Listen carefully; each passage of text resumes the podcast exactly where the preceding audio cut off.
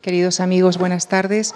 Permítanme solo unos, unos, segundos dar nuestra bienvenida y dar las gracias al actor y director teatral Josep María Flotats. Como ustedes saben, en 1980 ingresó en la Comédie Française y a su regreso en Barcelona fundó su propia compañía, así como el Teatro Nacional de Cataluña, del que fue su primer director.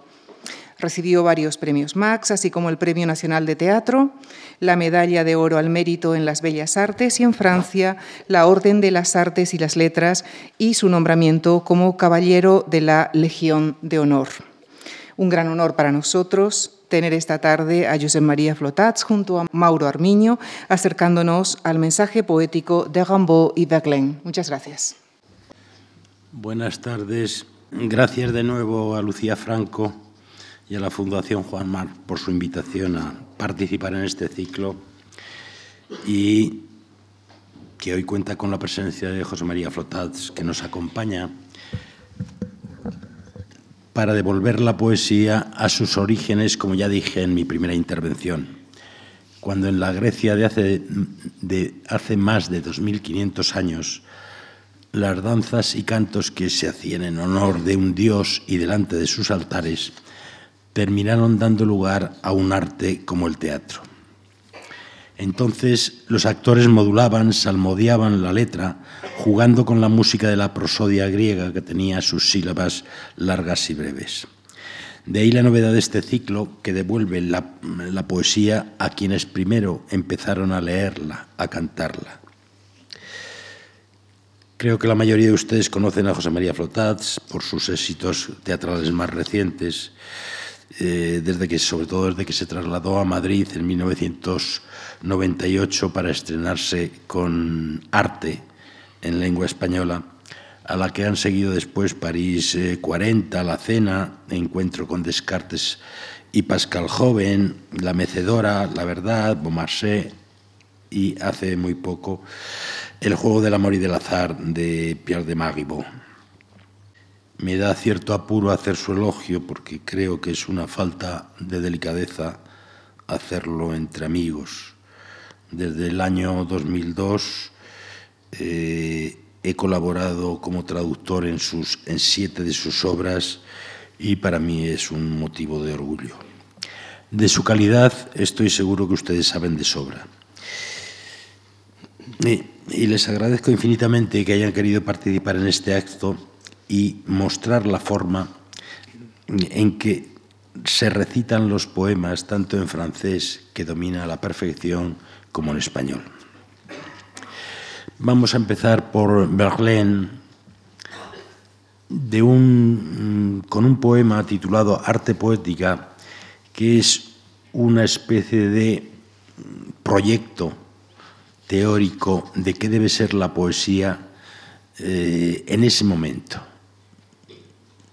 dos años antes todavía seguía siendo parnasiano y aquí ya no solo se burla de las efusiones románticas de Musset y de Lamartine, sino también del movimiento parnasiano en el que se había criado.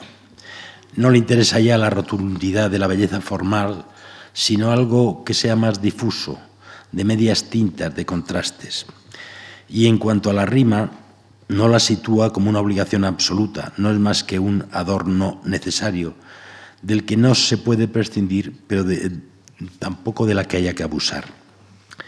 Mm, estos problemas que ahora no nos interesan, de la métrica, de los alejandrinos, mm, en aquella época eran importantes y era lo que estaba en discusión porque era el primer intento de separación de la poesía clásica, de la poesía tradicional clásica. Mm, los poemas que he elegido mejor dicho, las traducciones que he elegido son todas de poetas españoles, algunos contemporáneos, otros de la época de finales del siglo XIX, principios del XX, eh, y salvo los que eh, no digo autor, esas son mías. La primera es Arte Poética y la, y la traducción es de Carlos Puyol. La música ante todo. Preferimos por eso mismo el verso imparasílabo que es más vago y soluble y que no tiene ningún peso ni pose que lo tiente. No olvides tampoco el elegir palabras que se presten al equívoco. Quedémonos con una canción gris que junta lo más claro a lo indeciso, como unos bellos ojos tras un velo, o la trémula luz del mediodía, como un cielo de otoño que se entibia, o el amasijo azul de los luceros. Lo que buscamos siempre es el matiz, solo el matiz y nada de color. Solo el matiz, hermana, sin herir sueño con sueño, flauta y bronco son. Retuércele el pescuezo a la elocuencia y no estará de menos con mano dura poner coto a la rima. Si la sueltas, nadie sabe hasta dónde nos empuja. Oh, son tantas las culpas de la rima. ¿Qué niño sordo o qué demente negro pudieron inventar tal baratija que es todo falsedad y suena a hueco? La música ante todo, siempre música.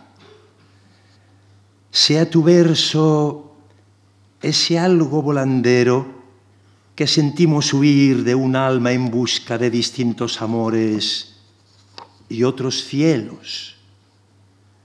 Sea tu verso anuncio de ventura en el crispado viento matutino perfumado de menta y de tomillo. Y lo demás es ya literatura. El segundo poema también pertenece a Verlaine. Eh, es un poema breve que tiene como protagonista el otoño, utilizando para ello eh, todos los caracteres que le ha prestado la poesía clásica. Eh, los sollozos, el ruido de, del viento. El otoño se mueve, pasa, perviva mientras el poeta parece juguete de ese viento. En última instancia, sufre el paso de la vida amenazando por esa muerte representada en la, en la hoja del último verso. Mm, la traducción es de eh, Emilio Carrere, es un poema muy breve, y en fin, lo que sí quisiera que mm, apreciasen es la impotencia que tienen los poetas, incluso los mejores, para traducir poemas de distintas épocas, sobre todo de la, de la poesía clásica y en el caso de Verlaine donde es música. Las músicas entre idiomas son absolutamente distintas y los poetas que traducen se las ven y se las desean para hacer lo que pueden porque la tarea es imposible. Eh, se titula Canción de Otoño. La queja sin fin del flebil violín otoñal hiere el corazón de un lánguido sol letal. Siempre soñando y febril cuando suena la hora, mi alma refleja la vida vieja y llora y arrastra un cruento perverso viento a mi alma incierta aquí y allá, igual que la hoja muerta. ¿El original? Sí, vamos a leer el original en francés. Les sanglots longs des violons de l'automne blessent mon cœur d'une langueur monotone. Tout suffocant et blême, quand sonne l'heure, je me souviens des jours anciens et je pleure.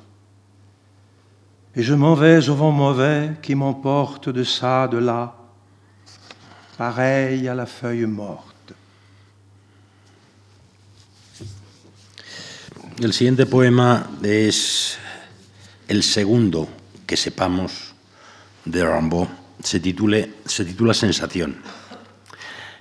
El primero, después de unos cuantos poemas en, en latín, que eran ejercicios de clase, Rimbaud escribe en la primavera de 1870 eh, varios poemas o empieza escribiendo poemas que están muy marcados por la influencia de Víctor Hugo.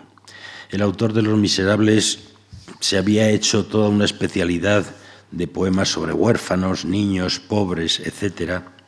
Y uno de sus eh, títulos, Los niños, el libro de las madres, había tenido numerosas reediciones desde 1858. En la misma revista donde apareció este poema de Rimbaud, Sensación, seis meses antes había aparecido otro de Hugo, titulado La pobre gente, con niños dormidos, las cortinas de la cama, etc. Sensación ya no tiene nada que ver con todo eso. Es un poema absolutamente sencillo en el que el poeta se describe en perfecta comunión con la naturaleza y, además, ya nos revela un poco lo que después será Rimbaud, el hombre de, las suelas de viento. El poeta que se pasaría la vida yendo de un lado para otro, capaz de recorrer andando eh, los Bosgos, Suiza, el San Gotardo, etc., y que terminó, como sabemos, allá por Sumatra en una época y en otra, en la última etapa, en Abisinia. Eh, la traducción es de eh, Antonio Martínez Carrión.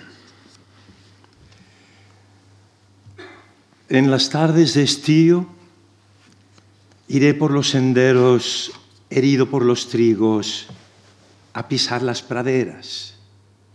Soñador, sentiré la frescura en mis pies y bañaré en el viento mi cabeza desnuda.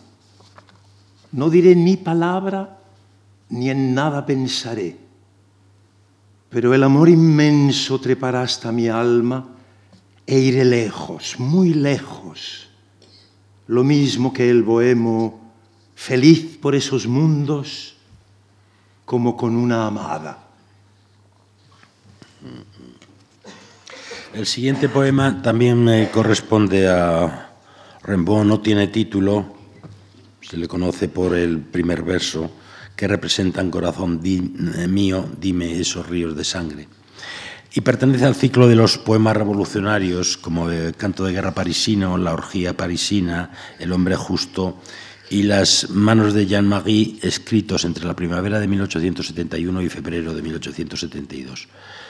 La experiencia de la comuna, que se ha hablado mucho eh, de la intervención de Rimbaud en ella, parece que mm, ha quedado bastante mm, diluida con el, con el tiempo. En este poema, el poeta establece un diálogo consigo mismo, con el referente de las luchas en la calle y de la comuna, o mejor, con un sueño futuro en el que las élites desaparecerían mientras la tierra se desmorona y los volcanes estallan. Para algún crítico, el poema apelaría a la destrucción del orden social que estaba en trance de establecerse sobre las ruinas de la comuna. Lo remata un verso que ha intrigado a la crítica, no solo por su significado, sino también porque es un alejandrino raro, que parece, que, parece inacabado y rompe con la métrica de los versos anteriores. Eh, la traducción también es de Antonio Martínez Arrión. ¿Qué representan, corazón mío? Dime, esos ríos de sangre y brasas, crímenes mil y gritos prolongados de rabia, o esos sollozos que del infierno suben todo orden arrasando, y el aquilón triunfante y todas las venganzas. Nada. ¿Y si con todo los amamos? Oh senadores, industriales, príncipes, reventad. Poder, justicia, historia, pereced. Todo nos es debido. sangres y llamas de oro. Todos a la venganza, a la guerra, al terror, alma mía. Regresemos al mordisco. Pasad, repúblicas del mundo, emperadores, regimientos, colonos, pueblos, basta. ¿Quién blandirá esos fuegos en loco torbellino sino nosotros y nuestros hermanos? Aquí los novelescos amigos que disfruten. Nunca trabajaremos, oh fuego en oleadas. Asia, América, Europa, evaporaos ya lo ha ocupado todo la marcha vengadora. Ciudades y campiñas seremos aplastados, estallarán volcanes y el océano herido. Oh, amigos míos, sí, ellos son mis hermanos, negros desconocidos, si el paso no perdiéramos. Ay de mí, ya me siento temblar la vieja tierra sobre mí, cada día más vuestra, se derrite. No importa. Aquí me encuentro para siempre. El siguiente poema es un soneto titulado Vocales, que ha sido uno de los que más ríos, ha hecho correr ríos de tinta había pasado, digamos, desapercibido hasta que eh, Verlaine lo elige para abrir su libro Los poetas malditos. Rimbaud ya se ha desentendido de todo, está en el Harar y en Arabia. Y el poema impresionó a las vanguardias y sobre todo a los impresionistas que rápidamente se lanzaron a interpretaciones de todo tipo. Se dijo que lo de los colores se debía a un abecedario infantil que, eh, en el que Rimbaud habría aprendido a leer y donde las letras irían pintadas de ese color, o también que era un simple problema oftalmológico, o que el poema oculto un sentido erótico y escatológico, eh, tesis que mm, en los años 60 mm, dividió a la comunidad universitaria y que con matices no se ha descartado. El propio Verlaine, visitado por Pierre-Louis y André Gide en 1890, diría, el testimonio es de André Gide, yo que conocía al Rimbaud, sé que le importaba un bledo si A era roja o verde lo veía así y punto. De todas formas, no era el primero que buscaba el color de las vocales, entre otros Víctor Hugo. En un texto que se ha publicado hace muy poco por primera vez, en los años 1950, Víctor Hugo decía, no puede pensarse que las vocales existen para la mirada casi tanto como para el oído y que pintan colores se las ve. A e I son vocales blancas y brillantes. O es una vocal roja. Y EU son vocales azules. U es la vocal negra. Las posibilidades de interpretación, como pueden ver, son muchas eh, y seguirá, seguirán corriendo ríos de tinta sobre este poema que lo único que, es cierto es que responde a, una, eh, a un momento muy concreto en que después de Baudelaire, Baudelaire crea la teoría de las correspondencias, cómo las cosas se corresponden, los colores, los sonidos, etc. Es decir, estaba en el ambiente de la época y claro, los simbolistas lo aprovecharon. La traducción también es de Martínez Sarrión. A negro, E blanco, I, rojo, U, verde, O, azul. Vocales. Algún día contaré vuestro nacer en vilo. A, negro corsé lleno de moscas deslumbrantes que revuelan en torno a crueles hedores. golfos de sombra, e candor, vapores, tiendas, lanzas de los glaciares, reyes blancos, umbelas y escupida sangre, risa de labios bellos en la penitencial embriaguez o en la cólera. U, cielos, vibración divina del mar verde, paz de pastos puntuados de animales, de surcos, que la alquimia grabara en frentes estudiosas.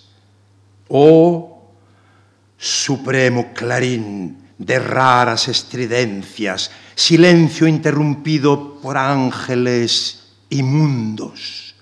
Oh, el omega, el relámpago violeta de sus ojos. El siguiente poema mm, es de Verlaine y es curioso porque tiene como epígrafe un verso de Rimbaud que no conocemos. No se ha perdido, pero mm, eh, Verlaine lo anota en su poema y dice, llueve dulcemente sobre la ciudad.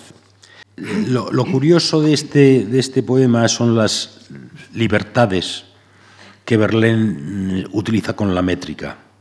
La, se nota ahí la influencia de Rimbaud sobre él, eh, aunque más tarde, claro, Verlaine, cuando le dio por convertirse al cristianismo, empezó a renegar de todo y mmm, renegó también de cualquier osadía y de cualquier audacia eh, para volver a la corrección poética tradicional. Los meses de vida en común de ese periodo de 1871-1872 fueron un intercambio de influencias poéticas, sobre todo en los elementos más técnicos, el juego de los ritmos, la utilización del alejandrino, etc.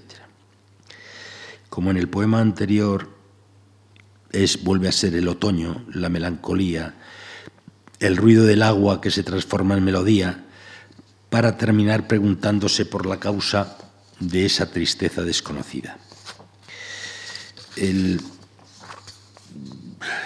Es un eh, poema también bastante breve donde juega el sonido llueve en mi corazón. La traducción es de Enrique Díaz Canedo, que era un estudioso de principios de, de finales del 19 y, y principios del 20 gran especialista en literatura francesa, autor de una antología de la poesía francesa enorme, que recoge muy bien todo lo que es la poesía de la época y se nota que en sus traducciones él pertenece a ese grupo, al grupo parnasiano, al grupo que está rompiendo con los románticos y va a pasar a los simbolistas. Llanto en mi corazón y lluvia en la ciudad. Qué lánguida emoción entra en mi corazón. Dulce canción de paz, la de la lluvia mansa. Para el dolor tenaz, oh, qué canción de paz. ¿Qué motiva el sufrir del corazón hastiado? Si no le vino a herir traición, ¿por qué sufrir? Y el más grave dolor es ignorar por qué, sin odio y sin amor, lleno está de dolor. El nuevo poema es eh, traducción de Juan Ramón Jiménez. La versión en francés. Tu francés. Il pleure dans mon cœur comme il pleut sur la ville. Quelle est cette langueur qui pénètre mon cœur? Ô bruit doux de la pluie par terre et sur les toits, pour un cœur qui s'ennuie, ô le chant de la pluie. Il pleure sans raison dans ce cœur qui s'écœure. Quoi? Nulle trahison? Ce deuil est sans raison?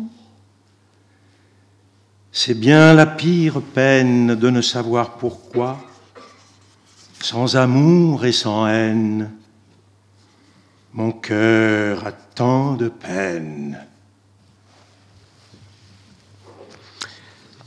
Como les había dicho adelantándome, el siguiente poema es Claro de Luna de Berlín, traducido por Juan Ramón Jiménez. Juan Ramón Jiménez se cría poéticamente en ese, en ese ámbito de la poesía francesa del simbolismo y eh, lo conoce muy bien. El claro de luna no es más que eh, un paisaje exterior, también dominado, como hemos visto antes, por la tristeza, pero no es más que pretexto para un paisaje interior. Eh, utiliza enmascarados, bergamascos, porque está inspirándose en los paisajes de Bateau o de Fragonard, de las fiestas galantes del siglo anterior y una especie de atmósfera de comedia italiana. Tristeza y alegría al mismo tiempo, exterioridad por un lado de fiesta alegre, interioridad melancólica de los participantes. Vuestra alma es un paisaje escogido que hacen encantador, enmascarados y bergamascos, tocando en sus laudes, lanzando y casi tristes bajo la burla de sus disfraces fantásticos. Y mientras van cantando en el modo menor, el amor vencedor y la vida oportuna, parece que no creen en su dicha y deslíen en el claro de luna su canción y su música. En el claro de luna serenos, triste y bello, que hace sonar a los pájaros en los árboles y sollozar en éxtasis los grandes juegos de agua, los juegos de agua esbeltos entre los blancos mármoles. Como ya apunté el otro día, el Rimbaud no publicó más que un solo libro, eh, que no salió prácticamente de la imprenta de Bruselas donde lo había encargado. Es Una temporada en el infierno. Está escrito a raíz del drama de Bruselas, es decir, del momento en que Barlén dispara contra él, le hiere en un brazo, tiene que ir al hospital. Rimbaud y Verlaine, en principio Verlaine no es detenido. Rimbaud decide, herido y todo, decide coger el tren y marcharse a París. Y Verlaine y su madre le acompañan. Pero a Verlaine le entra pánico, cree que le van a, a seguir maltratando y entonces se abalanza sobre un policía de la estación y le dice, oiga, este señor me ha disparado, mire usted aquí. Eh, Berlín es detenido, tendrá dos años de, condena a cárcel.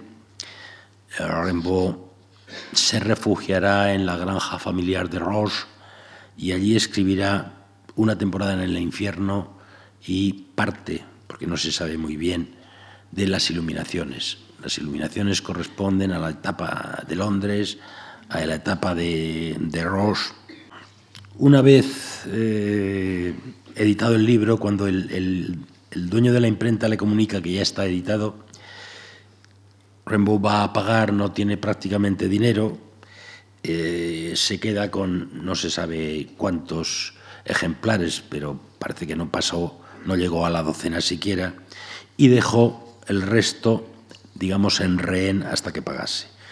Esa temporada en el infierno no tuvo prácticamente ninguna influencia sobre sus coetáneos porque fueron seis, siete los que lo vieron. El primer poema, que es poema en prosa, está a base de párrafos muy breves, de fuerte ritmo poético, hasta el punto de que eh, podrían considerarse largos versos libres. Rimbaud habla en primera persona de su pasado, hace un balance retrospectivo e introspectivo de periodos de su vida vividos, con recuerdos para la felicidad de la infancia y ese, ese periodo de felicidad se ve bruscamente cortado por la angustia que le provoca la búsqueda de, la belleza, que quizá aluda al momento en que Rimbaud se empieza a considerarse poeta y que la belleza es una alegoría de la poesía clásica, con la que está dispuesto a romper. Desde ese momento los sufrimientos lo invaden, vuelve la violencia contra sí mismo, se entrega, se deja guiar o llevar por personajes malévolos como brujas, miseria, saña, y de pronto otro brusco cambio temporal nos remite a una realidad inmediata. Estando hace muy poco a punto de soltar el último cuac, en clara alusión al drama de, de Bruselas, que ah, va a suponer el final de sus relaciones, salvo, digamos, una, una rápida entrevista dos años más tarde en Stuttgart, no volvieron a verse. En el desenlace, Rimbaud quiere eh, distanciarse de Satán, quiere ser bueno, quiere evitar toda la maldad que en teoría él se ha creído que era lo que debía cultivar, mm, aunque está siempre convencido de que volverá a tener recaídas en el dominio del demonio. Antaño, si no recuerdo mal, mi vida era un festín en el que se abrían todos los corazones en el que todos los vinos corrían. Una noche senté a la belleza en mis rodillas y la encontré amarga y la injurié. Me armé contra la justicia, huí. Oh brujas, oh miseria, oh saña, a vosotras fue confiado mi tesoro. Logré disipar en mi espíritu toda la esperanza humana, sobre toda alegría, para estrangularla di el salto sordo de la bestia feroz. Invoqué a los verdugos para morder mientras moría la culata de sus fusiles. Invoqué las plagas para ahogarme con la arena, con la sangre. La desgracia fue mi Dios. Me tendí en el barro, me sequé al aire del crimen y le hice buenas pasadas a la locura. Y la primavera me trajo la horrible risa del idiota. Pero estando hace muy poco a punto de soltar el último cuac, pensé buscar la llave del antiguo festín donde acaso recobraría el apetito. La caridad es esa llave,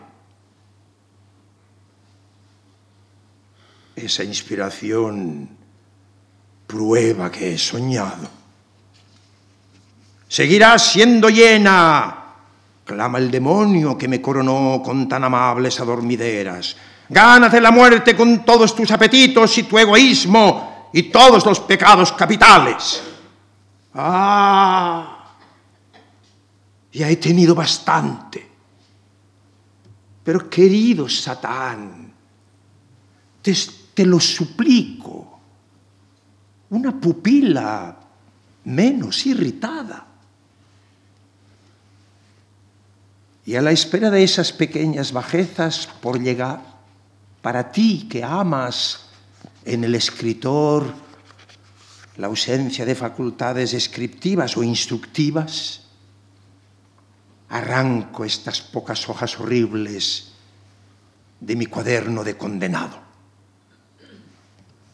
Una temporada en el infierno está compuesto de varios poemas en prosa, cortados por breves poemas en verso, que son que representan algo totalmente distinto. Parece que mm, comparte, por un lado, su carné de condenado, sus desgracias, su maldad, con una especie de alegría y entusiasmo de la vuelta a la adolescencia, de la vuelta, bueno, a la adolescencia no podía volver porque siempre fue adolescente eh, cuando escribía esto, eh, no, tenía 20 años. Eh, jugando entre esas dos, la maldad, el terror, el dolor y una especie de fiesta de fuegos artificiales que tiene dos, dos poemas realmente muy curiosos, porque son pequeños poemas que utilizan coplas, canciones que remiten a las canciones de la Edad Media. El primero se titula O estaciones o castillos. Oh estaciones, oh castillos, qué alma no tiene defectos. Hice el mágico estudio de la dicha que nadie elude. Salve a ella cada vez que canta el gallo galo. Ay, nunca más tendré deseos. Ella se ha hecho cargo de mi vida. Este hechizo invade alma y cuerpo y ha dispersado los esfuerzos. Oh estaciones, oh castillos, la hora de su fuga será, ay, la hora de la muerte. Oh estaciones, oh castillos. Debajo de este poema hay una sola línea que ya no pertenece al poema, pero sí que parece una especie de coda o final, que dice, esto ha pasado, hoy sé saludar a la belleza. El siguiente poema vuelve a ser otro, eh, eh, una, una especie de canción de sencillez rítmica, un tono muy familiar eh, que se empleaba en la Edad Media para tratar temas como el amor. Además también La Torre, canción desde la más alta torre. Eh, también recuerda las canciones de los trovadores con el ser amado encerrado en la torre. En un poema inmediatamente anterior que comienza Ociosa es juventud a todo esclavizada, por delicadeza he perdido mi vida, a que llegue el tiempo en que los corazones se enamoren, esa delicadeza se ha interpretado como una alusión a un hecho muy concreto. Rimbaud ah, se habría ido a su pueblo natal, Charleville, en marzo de 1872 para dejar a Berlín la posibilidad de reconciliarse con su esposa Matilde. Y él se encierra en su torre de Roche. Y este es el poema, canción desde la más alta. Que venga, que venga el tiempo del amor. Tanta paciencia tuve que para siempre olvido. Temores y dolores a los cielos se han ido y la sed malsana oscurece mis venas. Que venga, que venga el tiempo del amor. Igual que la pradera al olvido entregada, crecida y florida de incienso y cizañas, con el feroz zumbido de las sucias moscas. Que venga, que venga el tiempo del amor. También perteneciente al ciclo de, de una temporada en el infierno, Mañana de embriaguez es un poema prosa, algo más complicado, más íntimo.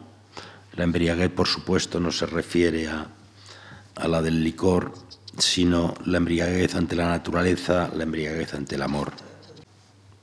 Oh, oh mi bien, mi bello charanga atroz en la que yo tropiezo, mágico potro de tormento, hurra por la obra inaudita y por el cuerpo maravilloso, por la primera vez. Empezó bajo las risas de niños, acabará por ellas. Este veneno ha de permanecer en todas nuestras venas, aun cuando agriada la fanfarria, seamos devueltos a la antigua armonía. Oh, ahora nosotros, tan dignos de estas torturas, recojamos fervientemente esta sobrehumana promesa hecha a nuestro cuerpo y a nuestra alma creados. Esa promesa, esa demencia, la elegancia, la ciencia, la violencia. Se nos ha prometido enterrar en la sombra el árbol del bien y del mar, deportar las honestidades tiránicas con el fin de que trajésemos nuestro purísimo amor.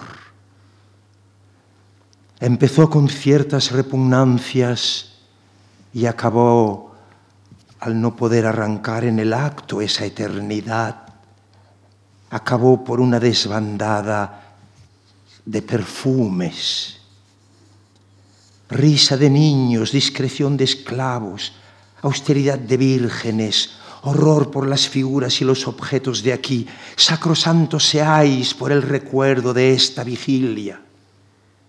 Empezaba con la mayor zafiedad y concluye por ángeles de llama y de hielo.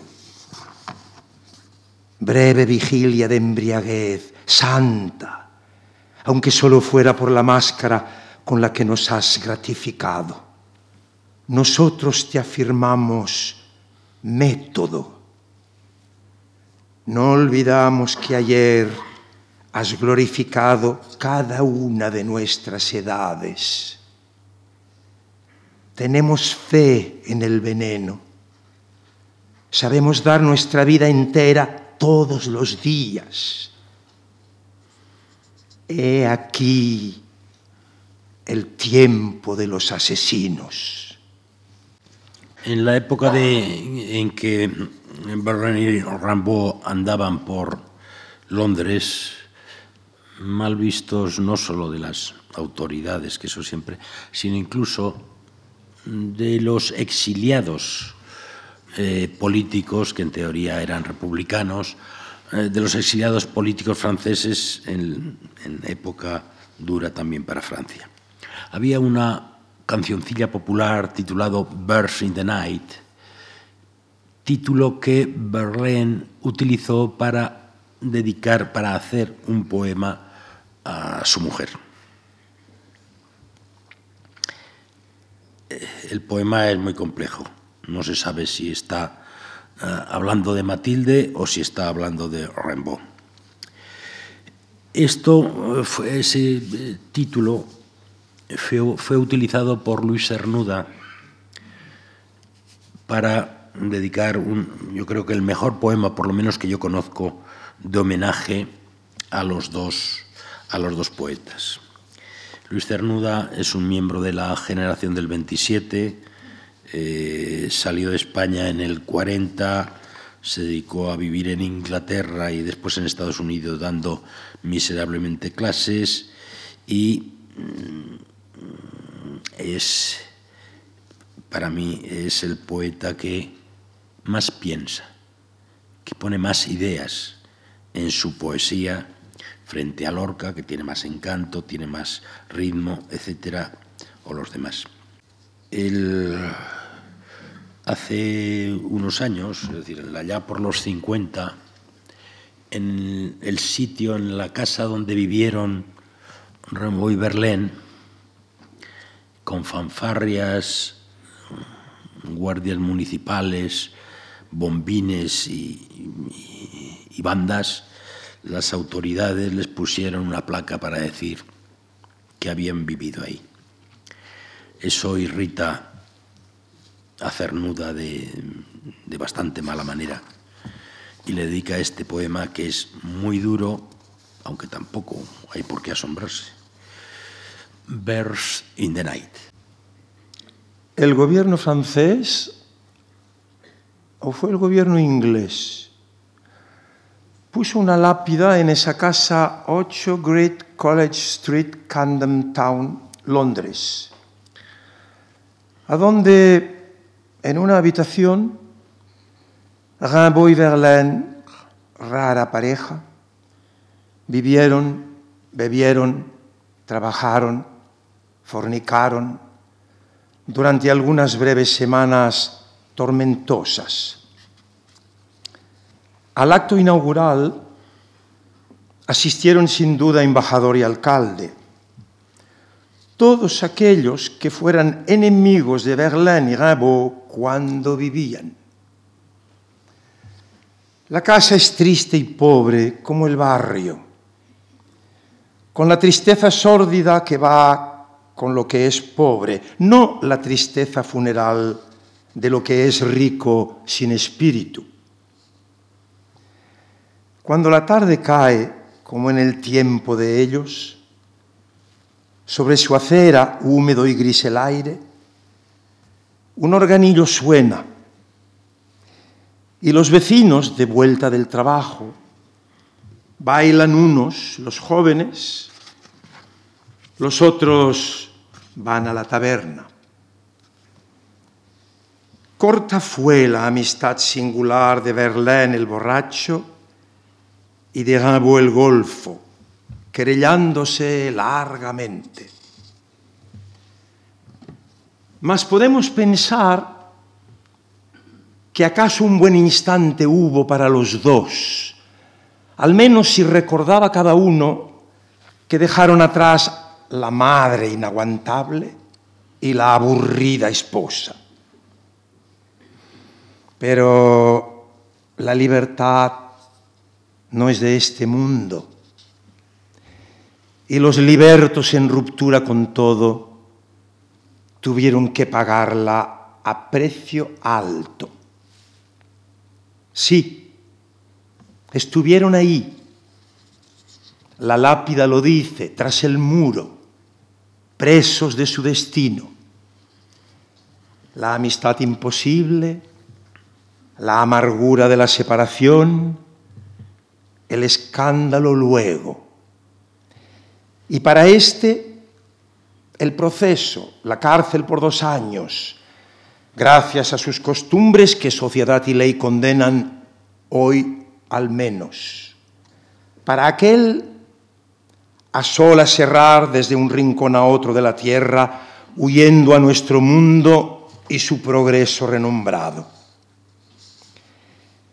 El silencio de uno y la locuacidad banal del otro se compensaron. Rimbaud rechazó la mano que oprimía su vida. Verlaine la besa aceptando el castigo. Uno arrastra en el cinto el oro que ha ganado, el otro lo malgasta en ajenjo y mujerzuelas. Pero ambos en entredicho siempre de las autoridades, de la gente que con trabajo ajeno se enriquece y triunfa. Entonces, hasta la negra prostituta tenía derecho a insultarles. Hoy, como el tiempo ha pasado, como pasa en el mundo, vida al margen de todo sodomía, borrachera, versos escarnecidos ya no importan en ellos. Y Francia usa de ambos nombres y ambas obras para mayor gloria de Francia y su arte lógico. Sus actos y sus pasos se investigan, dando al público detalles íntimos de sus vidas. Nadie se asusta ahora, ni protesta. Verlaine, vaya amigo mío, un sátiro, un verdadero sátiro. Cuando de la mujer se trata, bien normal era el hombre, igual que usted y que yo. Rimbaud, católico, sincero, como está demostrado y se recitan trozos del barco ebrio y del soneto a las vocales. Mas de Verlaine no se recita nada, porque no está de moda como el otro, del que se lanzan textos falsos en ediciones de lujo. Poetas jóvenes por todos los países hablan mucho de él en sus provincias. ¿Oyen los muertos lo que los vivos dicen de ellos? Ojalá nada oigan. Ha de ser un alivio ese silencio interminable para aquellos que vivieron por la palabra y murieron por ella, como Rimbaud y Verlaine. Pero el silencio allá no evita acá la farsa elogiosa repugnante. ¿Alguna vez deseó uno que la humanidad tuviese una sola cabeza para así cortársela? Tal vez exageraba. Si fuera solo una cucaracha y aplastarla.